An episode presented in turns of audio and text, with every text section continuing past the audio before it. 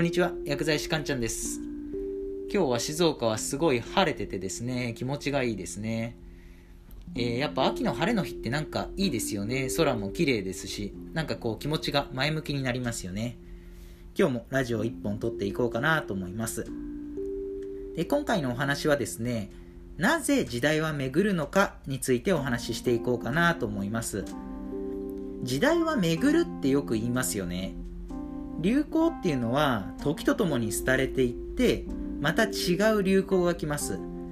でもその流行もいずれはまた廃れてさらに別の新しい流行が来るっていうのを繰り返しますよね。で廃れると流行るを繰り返す中で一度は廃れたものがまた新たな流行となって再び世の中に広まるっていうケースがあります。なぜ一度廃れたものがまた流行るのか。それについて今回は考えていこうかなと思います今回のお話を聞いてああなるほど世の中って確かにそうなってるかもなっていう風な考え方の一つとして捉えていただければ嬉しいですで早速結論なんですが、えー、時代が巡る理由っていうのは、えー、新たな流行によって過去の良さを再認識するからだなっていうふうに思います。どういうことか。2つほど例を挙げてお話ししますね。で私は今こうしてラジオでお話をしていますがラジオって言ってしまえばおじいちゃんおばあちゃんみたいな昔の人が聞くものっていうイメージが強いと思います。時代の流れとともに、えー、昔の、えー、ラジオが廃れていってですね今では YouTube とか、まあ、動画が流行となってますよね。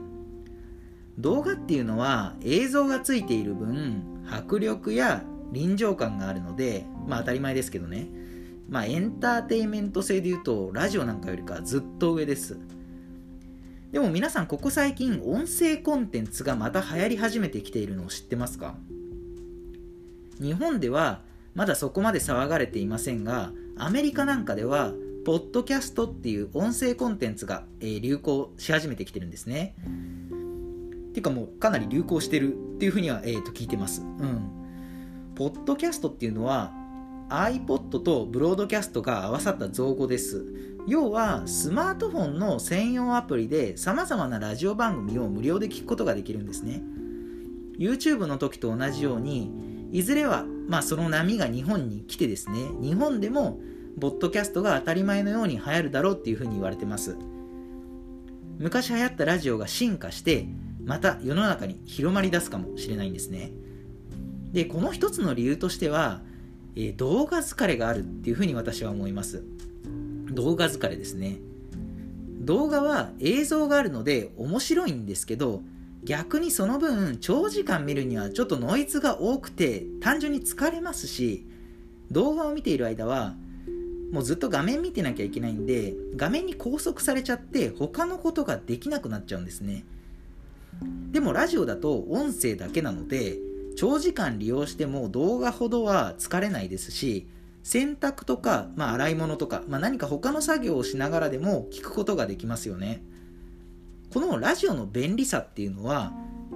動画の時代っていうのを経験したからこそ分かることだと思うんですね。でそのように新たな流行がやってくることで過去の価値を再認識できるんです。過去流行ったものが改良され形を変えてまた現れる。こういった流れっていうのは YouTube ラジオといった話だけに限らないでいろいろなところで、えー、見られます。もう一つの例としては情報ですね。情報。一昔前は情報っていうのはクローズされたもの。つまり一握りの人しか持っていないものだったんですね。ですが、まあ、時代が進んでパソコンなりスマートフォンなり普及したことによって情報が民主化されました。誰でも同じ情報に平等にアクセスができるようになったんですね。ですが情報が誰にでも手に入るという便利な時代が来た反面今度は質の高い情報から全くのデタラメな情報まで大量の情報が混在する世界になってきたんですね。これこそが情報のノイズです。そのノイズのせいで多くの人は自分が欲しいなって思ってる情報を見つけるのにすごいストレスを感じるようになってきてるんですね。そこで、まあ、先ほどの YouTube を例にとると、えー、今 YouTube で、えー、結構再生回数とか伸びてる、まあ、トップのインフルエンサーの方たちなんかは専門的な質の高い情報を有料配信にする流れが来てるんですね。つまり情報が一昔前のように再びクローズされ始めてきてるんですね。これも YouTube ラジオと同じように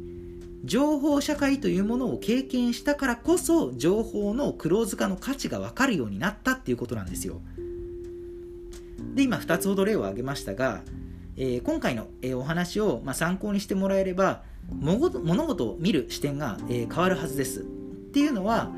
多くの人っていうのは今現在の、え流行今何が流行ってるかっていうことに目を向けることしかできていないんですね。